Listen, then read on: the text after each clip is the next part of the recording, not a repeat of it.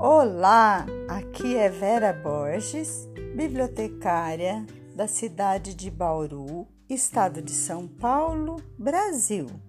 Vou apresentar a história A Noite Iluminada, de Maria Cristina Vieira, da coleção Despertar, da editora Terra do Saber.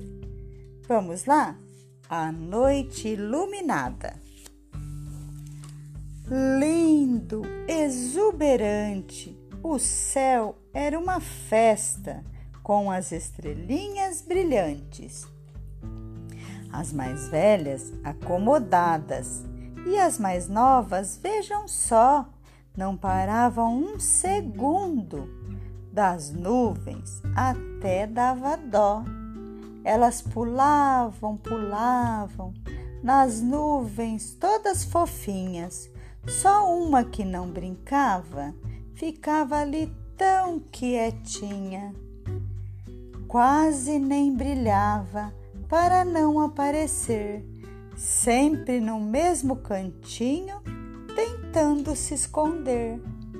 E eu, também do meu canto, que tudo observava, não conseguia entender o que ali se passava. Resolvi criar coragem e me aproximei com carinho daquela estrelinha tão frágil que vivia em seu mundinho. Quando cheguei bem pertinho, então pude perceber que era muito especial e tão linda de se ver. Uma paz irradiava daqueles pequenos olhinhos. Sentei ali ao seu lado e perguntei bem baixinho.